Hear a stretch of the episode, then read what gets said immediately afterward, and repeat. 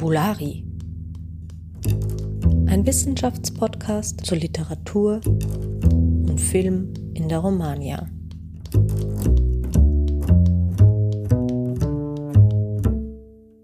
Hallo und herzlich willkommen zu Fabulari. Meine Gästin heute ist Dr. Shirin Darasch. Sie ist äh, wissenschaftliche Mitarbeiterin für französische und italienische Literaturwissenschaft an der FU Berlin. Hallo Shirin. Hallo. Du bist derzeit im Sonderforschungsbereich Episteme in Bewegung angesiedelt im Teilprojekt Sibyllen und Propheten, figural gebundene Wissenskonstellationen in der Vormoderne. Hm, darüber wollen wir heute nicht reden, sondern über deine äh, Dissertation. Äh, sie ist 2018 erschienen, heißt Von Bildern reden, Kunstkritik und Malerroman im Frankreich des 19. Jahrhunderts. Klingt ja erst einmal nach einem sehr ungewöhnlichen Thema. Was ist denn ein Malerroman? Ähm, ja, also wie der Begriff das im Grunde schon nahelegt, lassen sich Malerromane als Romane, also als fiktionale Erzähltexte begreifen, die eine Hauptfigur haben und die ist ein fiktiver Maler. Und nicht nur das, ich würde noch ergänzen, es sind Romane, die auch seine Kunst, seine ästhetischen Bemühungen, sein Schaffen, häufig auch seine Ängste, seine Kämpfe, sein Milieu, Publikumsreaktion, also in irgendeiner Weise seine künstlerische Sicht und die künstlerische Welt ins Zentrum rücken. Weil ich genau an diesem Thema interessiert war, also wie Malerei in der Literatur, im Roman thematisiert wird, habe ich hierbei bewusst keine Malerinnenromane berücksichtigt. Mhm. Die gibt es auch? Die gibt es auch. Ähm, wir finden sogar erstaunlich früh, ähm, nämlich bereits im 18. Jahrhundert, solch ein Exemplar, so ein Erzähltext mit einer Malerin als Protagonistin.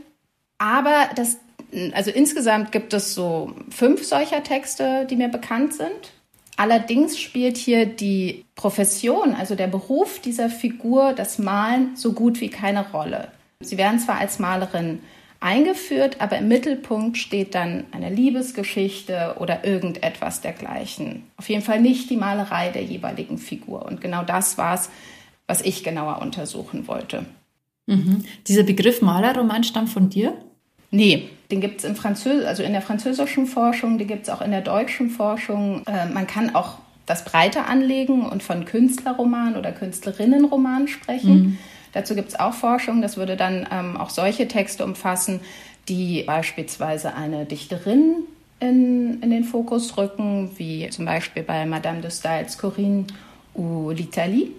Aber mir ging es eben speziell um diese spezifische Kunstdifferenz von Malerei und Literatur, also wie Malerei in der Literatur behandelt, kommentiert und zum Teil eben sogar quasi nachgeahmt wird. Hm. Äh, der Begriff Malerroman, der suggeriert jetzt, dass es so eine eigene Gattung ist. Gibt es denn so viele von diesen Texten? Beziehungsweise gerade jetzt im 19. Jahrhundert, das ja dein Untersuchungszeitraum war? Mm, ja, tatsächlich gibt es ziemlich viele Malerromane im 19. Jahrhundert, auch Malernovellen. Die berühmteste ist die von Balzac, Le Chef-d'œuvre inconnu. Also wenn man nach Frankreich schaut, gibt es tatsächlich eine Blüte an dieser Untergattung des Romans, wenn man so will. Dieses Jahrhundert ist literatur- und kunsthistorisch deswegen in dieser Hinsicht besonders spannend. Es ist ähm, auch die Zeit, in der sich die Kunstkritik als eigenständige Textgattung etabliert.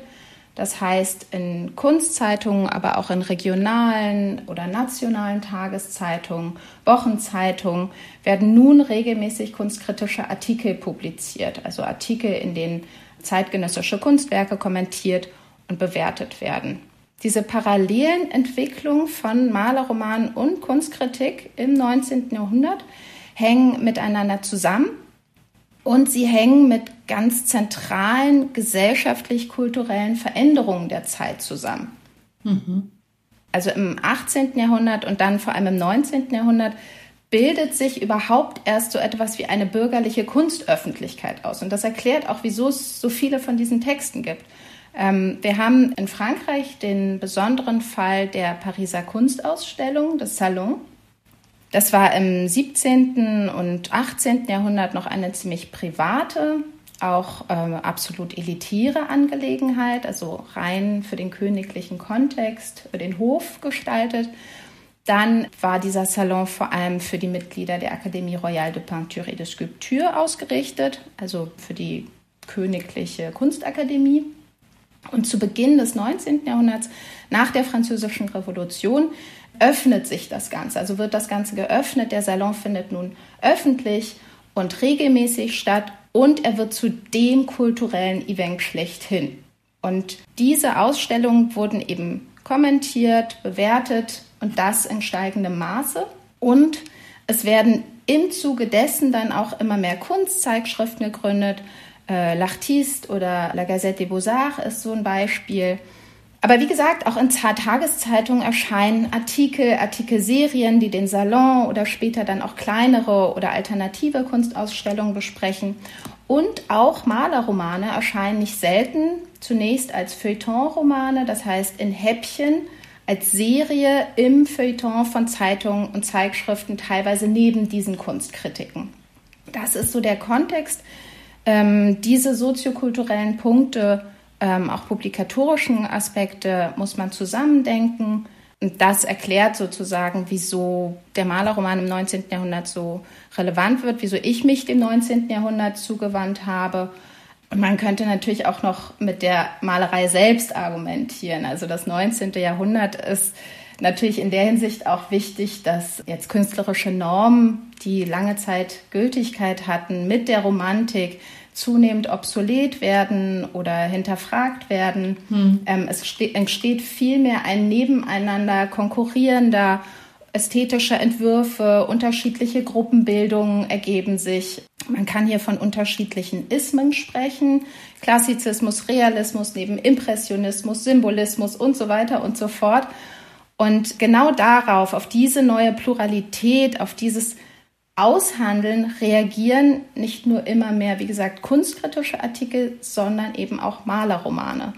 Also man könnte gewissermaßen sagen, im 19. Jahrhundert ist Kunst generell ein sehr wichtiges Thema und in der Figur des Malers kristallisieren sich Werte, die für diese Zeit besonders wichtig sind, so in der Art? Mhm, mhm, absolut. Und ist das dann auch sozial markiert? Du hast gerade schon von den Salons gesprochen und so weiter. Also ist es so ein bürgerliches Interesse für die Malerei. Ne? Und wenn es dann Romane sind, dann ist das ja auch äh, irgendwo, weist das ja schon in die Richtung, dass es eine bürgerliche Angelegenheit ist. Ja, absolut.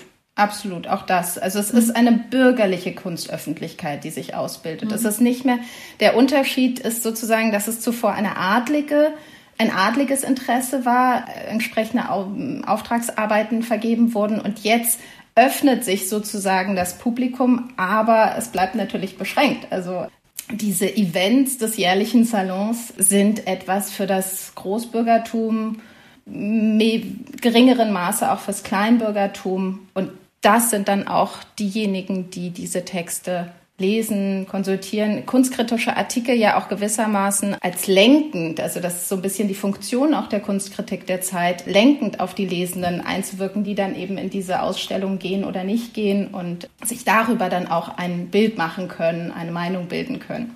Hm. Wie muss man sich diese Malerromane denn jetzt vorstellen? Also was sind da so die Inhalte äh, oder wiederkehrende Themen, Figuren, die auftauchen? Hm, das ist ziemlich unterschiedlich, würde ich sagen. Also wiederkehrende Figuren sind vielleicht, ja, sowas wie der Kunsthändler oder generell auch die Frau. Das ist nicht in aller, in allen Malerromanen, die ich betrachtet habe, immer negativ gefärbt, aber doch relativ häufig ähm, so ein Topos, der sich da ausbildet von der quasi von der Kunst ablenkenden oder die Kunst des äh, Malers störenden Frau, in die sich dieser verliebt oder. Mhm. Und das bringt ihn dann ab von, von der Malerei. Genau. Ähm, kann, auch, kann auch in positive Beziehungen münden, aber gemeinhin ist es, ist das schon älterer Topos, ähm, dass sozusagen Kunst und Liebe nicht so recht vereinbar ist. Und sonst. Und das wäre so ein typischer Plot, ne? Der, auf den man da trifft? Ja, ja.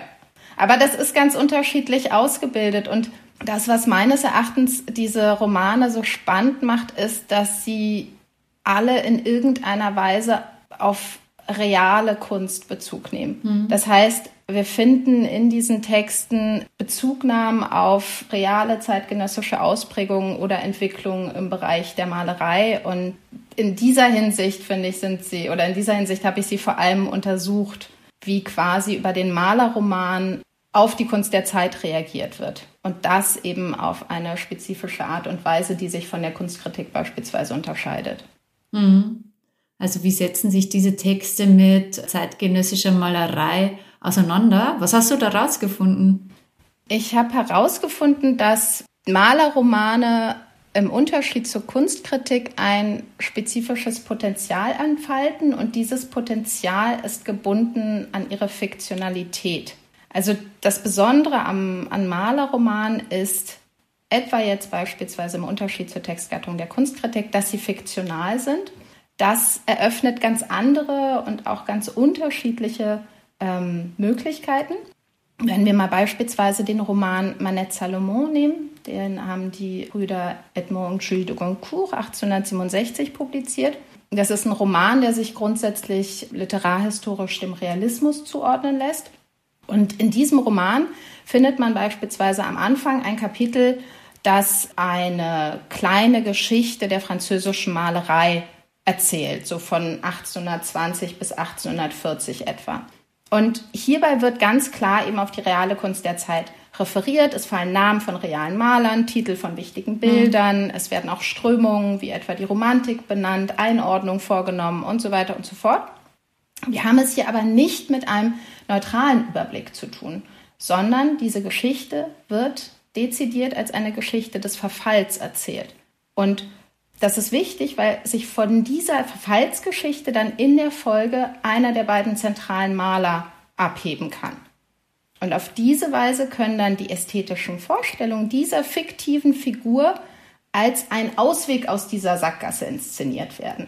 Ja, also die Fiktion ermöglicht quasi hier in diesem Fall eine Alternative zu bieten in der Fiktion eine fiktive Alternative zu dem, was sozusagen zeitgenössisch an Kunstentwicklung sich vollzieht, weil diese ästhetischen Vorstellungen vor einem referenzialisierbaren Hintergrund entfaltet werden, erscheint sie dabei eben als eine ernstzunehmende, als eine konstruktive Kritik auch. Die wird ja quasi in der Fiktion dann so ähm, konstruiert.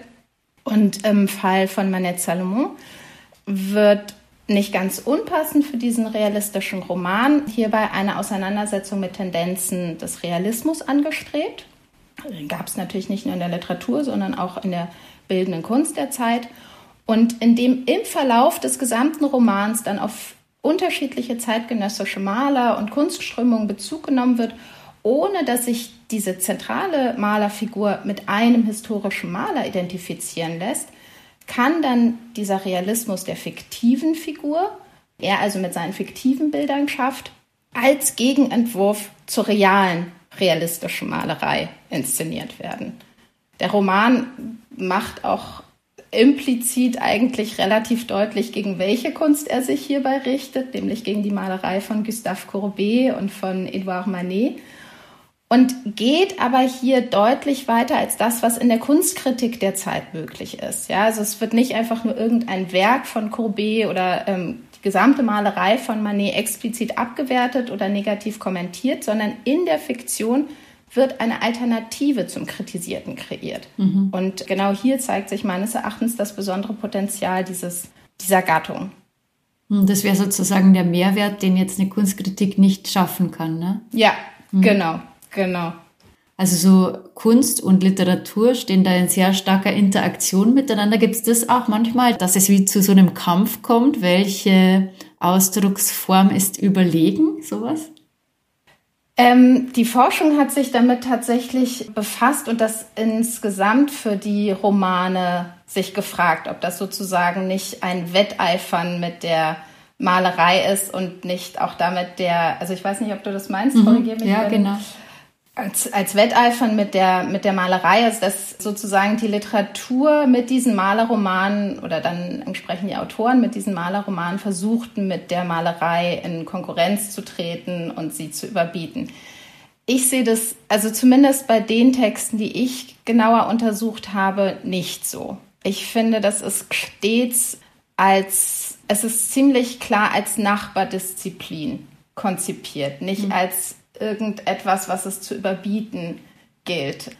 Im Gegenteil, also es wird versucht sozusagen von, von der Malerei durchaus oder auch gerade im programmatischen Bereich, also wenn es darum um Tendenzen geht, über die Diskussion von Tendenzen in der Malerei auch literarische Tendenzen, die ähnlich sind, Symbolismus, äh, Realismus und, der, und dergleichen mehr, diese auch sich über die Auseinandersetzung mit den Tendenzen in der Malerei, über die Tendenzen in der Literatur noch mal klarer zu werden, sie neu zu beleuchten, etc. Hm. Ich sehe das tatsächlich nicht als, als Kampf oder in irgendeiner Weise als ja, Paragone oder, oder agonal oder wie immer man das fassen möchte, dieses Verhältnis, dass diese Texte quasi zwischen Literatur und Malerei aufmachen. Hm, also im Endeffekt wirklich so eine Interaktion. Mhm, mhm. Mhm. Ja, du hast ja vorhin auch angedeutet, dass mit diesen Malerromanen nicht nur Malerei in der Literatur behandelt wird, sondern dass die Literatur auch versucht, die Malereien nachzuahmen. Äh, was hat es damit auf sich? Ja, ich setze das in Anführungszeichen, dieses Nachahmen, Generell sind diese literarischen Texte, diese Malerromane natürlich voller intermedialer Bezugnahmen auf die Malerei und teils eben, wie gesehen, auch auf konkrete Maler und einzelne Kunstwerke. Die Forschung hat mit Blick auf den bereits erwähnten Malerroman von den Goncourt, also Manette Salomon, und auch mit Blick auf Solars Malerroman, also äh, L'Oeuvre, der ist 1886, so auch wohl der bekannteste Malerroman mhm. äh, des 19. Jahrhunderts. Also im Blick auf diese, im Hinblick auf diese zwei Texte ist man sehr schnell gewesen, von einer impressionistischen Schreibweise zu sprechen. Quasi auch im Fall von Solar, der hat ja auch die Impressionisten verteidigt, auch Impressionistinnen. Und in dem Sinne, bei ihm macht das vielleicht durchaus in gewisser Weise programmatisch sozusagen Sinn. Ich würde trotzdem dafür plädieren, nochmal einen Schritt zurückzugehen und zunächst zu fragen, welche sprachlich-literarischen Mittel einem Text überhaupt zur Verfügung stehen, um einen bildhaften Eindruck zu kreieren. Hm. Es ist klar, dass es hier immer nur um ein Simulieren gehen kann.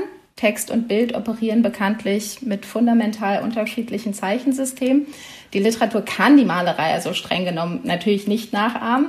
Aber es stellt sich die Frage, welche Versuche unternommen werden, mit Worten zu malen. Und dieser Anspruch wird von den Autoren, von den Goncourt in sehr starkem Maße, teilweise auch von Solar beispielsweise, explizit erhoben, dass man mit Worten Bilder malen möchte. Und da muss man eben genau nachfragen, genau analysieren, genau nachschauen, wie, mit welchen Mitteln wird das versucht. Mhm. Was sich beispielsweise im Malerroman der Goncourt beobachten lässt, ist, dass in Beschreibungen von Objekten oder Landschaften Farbadjektive in auffälliger Weise substantiviert und vorangestellt werden. Da heißt es dann beispielsweise nicht die grünen Bäume, les arbres verts, sondern das Grün der Bäume, le vert des arbres. Dadurch wird die Farbe in einer ungewöhnlichen Weise in den Vordergrund gerückt und sie bekommt auch eine gewisse Eigenständigkeit, allein durch diese Gestaltung. Daneben finden sich in den Texten des Öfteren Beschreibungen von Eindrücken oder Erinnerungen, die entweder explizit mit einem Bild verglichen werden oder wie ein Bild beschrieben werden. Das heißt, wie eine klassische Bildbeschreibung aufgebaut sind. Hier ist dann etwa die Rede vom Vordergrund, Mittelgrund, Hintergrund, von Form, Linien, Schattierung. Aber wie gesagt, ich würde dafür plädieren, dass man genau hinschauen muss, welche Effekte sich auf welche Weisen genau einstellen, welche Funktion sie haben. Hm. Du hast uns ja auch ein Beispiel mitgebracht, an dem wir uns das nochmal genauer anschauen können. Ja. Was ist das für ein Beispiel? Das ist aus dem schon mehrfach erwähnten Text jetzt Manette Salomon. Diese Passage findet sich so in etwa in der Mitte des Romans. Die beiden befreundeten, sehr unterschiedlichen Malerfiguren, äh, die heißen Anatole und Coriolis, gehen im Garten des Palais Royal spazieren. Die waren gerade beim Farbhändler und gehen jetzt hier im Garten des Palais Royal spazieren. Es ist Frühling.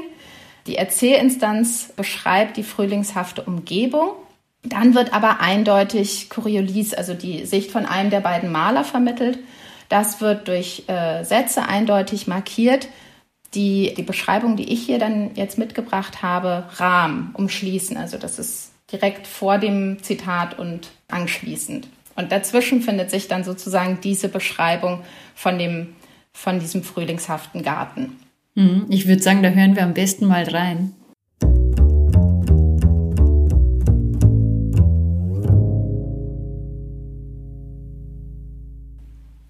La pluie tombait toujours, une pluie douce, tendre, pénétrante, fécondante. L'air rayé d'eau avait une lavure de ce bleu violet avec lequel la peinture imite la transparence du gros verre.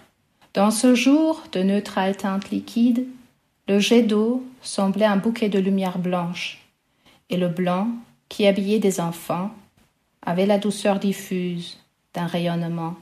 La soie des parapluies tournant dans les mains, jetait çà et là un éclair. Le premier sourire vif du verre commençait sur les branches noires des arbres, où l'on croyait voir comme des coups de pinceau des touches printanières semant des frottis légers de cendres vertes. Et dans le fond, le jardin, les passants, le bronze rouillé de la chasseresse, la pierre et les sculptures du palais apparaissaient, s'estampant dans un lointain mouillé, trempant dans un brouillard de cristal, avec des apparences molles, d'images noyées. Vielen Dank. Äh, wo hast du da jetzt die Pinselstriche der Malerei gefunden in diesem Abschnitt?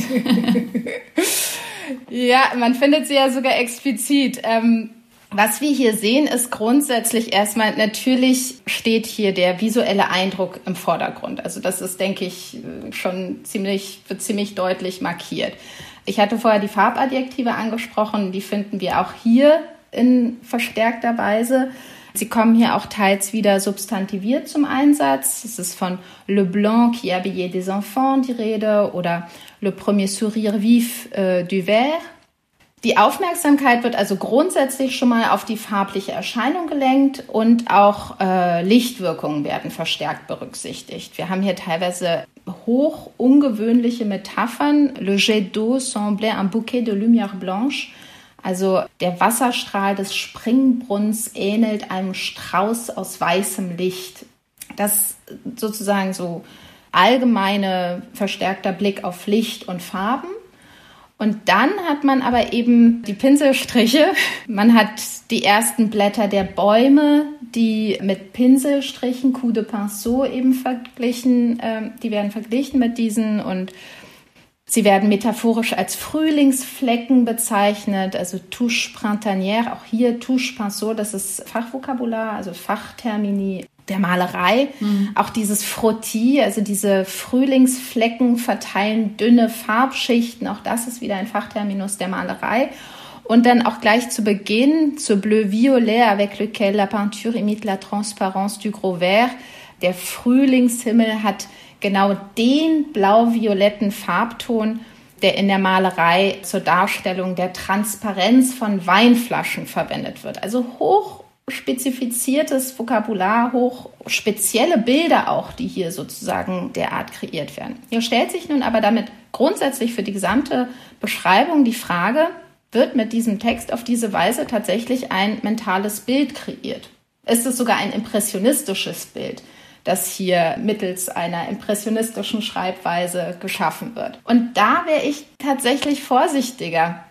Der Text greift hier offenkundig auf Mittel zurück, die sehr, sehr deutlich von einem alltäglichen, von einem gebräuchlichen Sprachgebrauch abweichen.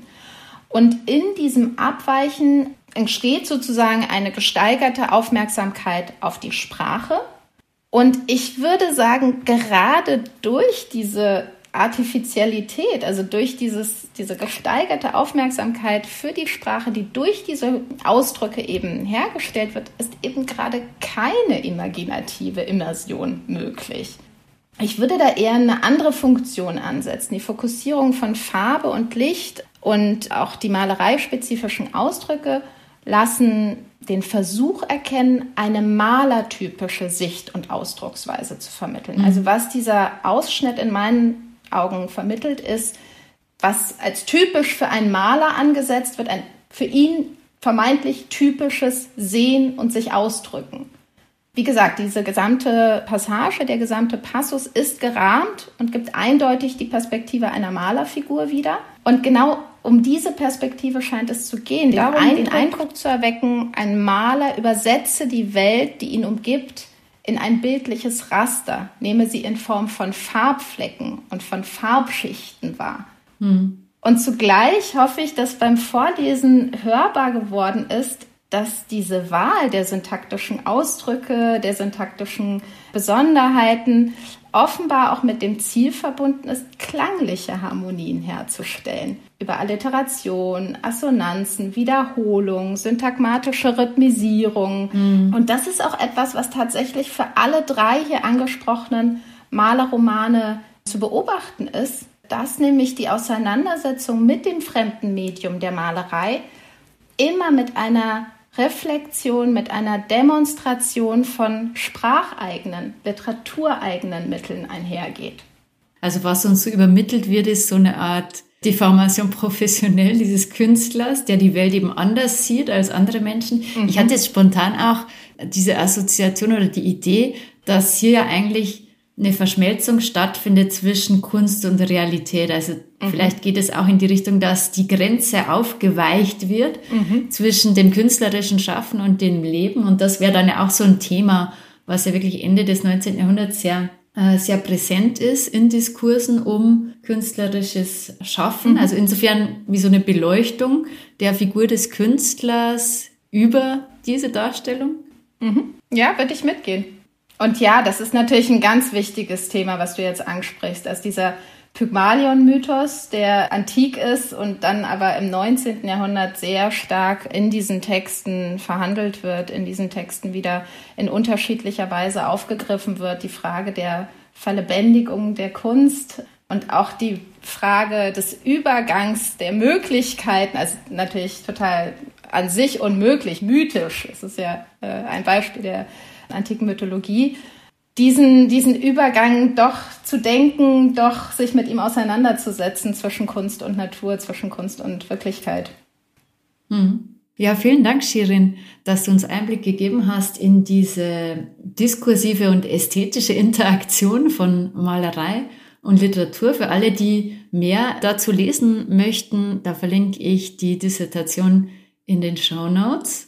Und das war's wieder für heute mit unserer Folge. Besten Dank, dass du bei uns warst. Ich danke. Genau, und wir hören uns beim nächsten Mal wieder.